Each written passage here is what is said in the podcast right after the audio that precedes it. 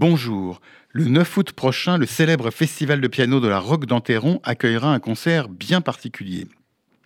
On y parlera du grand compositeur juif hongrois disparu il y a quelques années, Giorgi Ligeti, ce compositeur euh, dont Stanley Kubrick a utilisé et popularisé certaines musiques, notamment pour 2001 le lycée de l'espace et Eyes Wide Shut.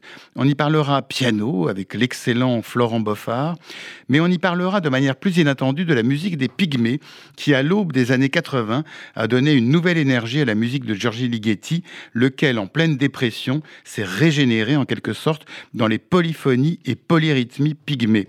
Et l'homme qui est à l'origine de cette renaissance sera également présent. C'est un jeune monsieur de 92 ans qui montera sur scène le 9 août prochain à la Roque d'Enterron, aux côtés de Florent Boffard au piano et des percussionnistes Julien André, Demba Soumano et Dramane Sissoko et du danseur Aminata Traoré.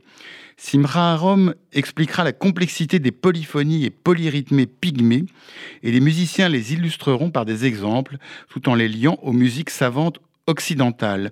Mais qui est donc Simra Arom? Il est né en 1930 à Düsseldorf dans une famille traditionnaliste. Son père était Hazan, mais pour gagner sa vie, il faisait commerce de vins non cachers. Et comme il ne pouvait goûter lui-même les vins qu'il commercialisait, il les faisait goûter à ses deux jeunes fils qui n'y connaissaient strictement rien. Contrainte de partir après la nuit de cristal, la famille à Rome gagnera la Belgique, puis la France. C'est de France que les parents du petit Simcha seront déportés à Auschwitz sans retour. Quant à Simcha Arom, caché durant la guerre, il fera son alia en 1944 dans ce qui s'appelait encore Palestine. Et dans un village d'orphelins, il entendra pour la première fois de sa vie un violoniste et en sera fasciné. Il apprend le violon, mais blessé pendant la guerre d'indépendance, il perd l'agilité de sa main droite.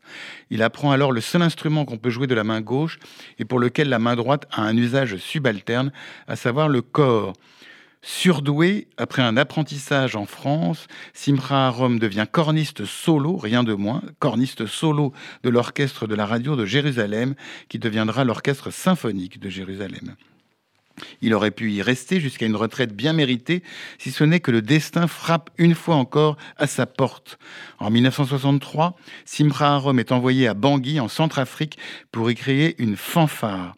Cette fanfare ne sera jamais créée, mais le musicien se prend de passion pour la musique des pygmées et de manière totalement autodidacte, il deviendra un des grands ethnomusicologues de l'après-guerre. En bon autodidacte, Simcha Arom créera des systèmes permettant d'analyser et transcrire la musique des pygmées, musique d'une construction très savante. Il les utilisera entre autres pour analyser et préserver la musique des Juifs d'Éthiopie émigrés en Israël à partir des années 90. À 92 ans, Simcha Arom n'a rien perdu de son acuité intellectuelle et de son humour, toute chose que le public du Festival de la Roque d'Enterron pourra goûter le 9 août prochain. Quant à moi, j'aurai le plaisir de vous retrouver dimanche prochain pour une nouvelle interview. Bonne journée sur RCJ.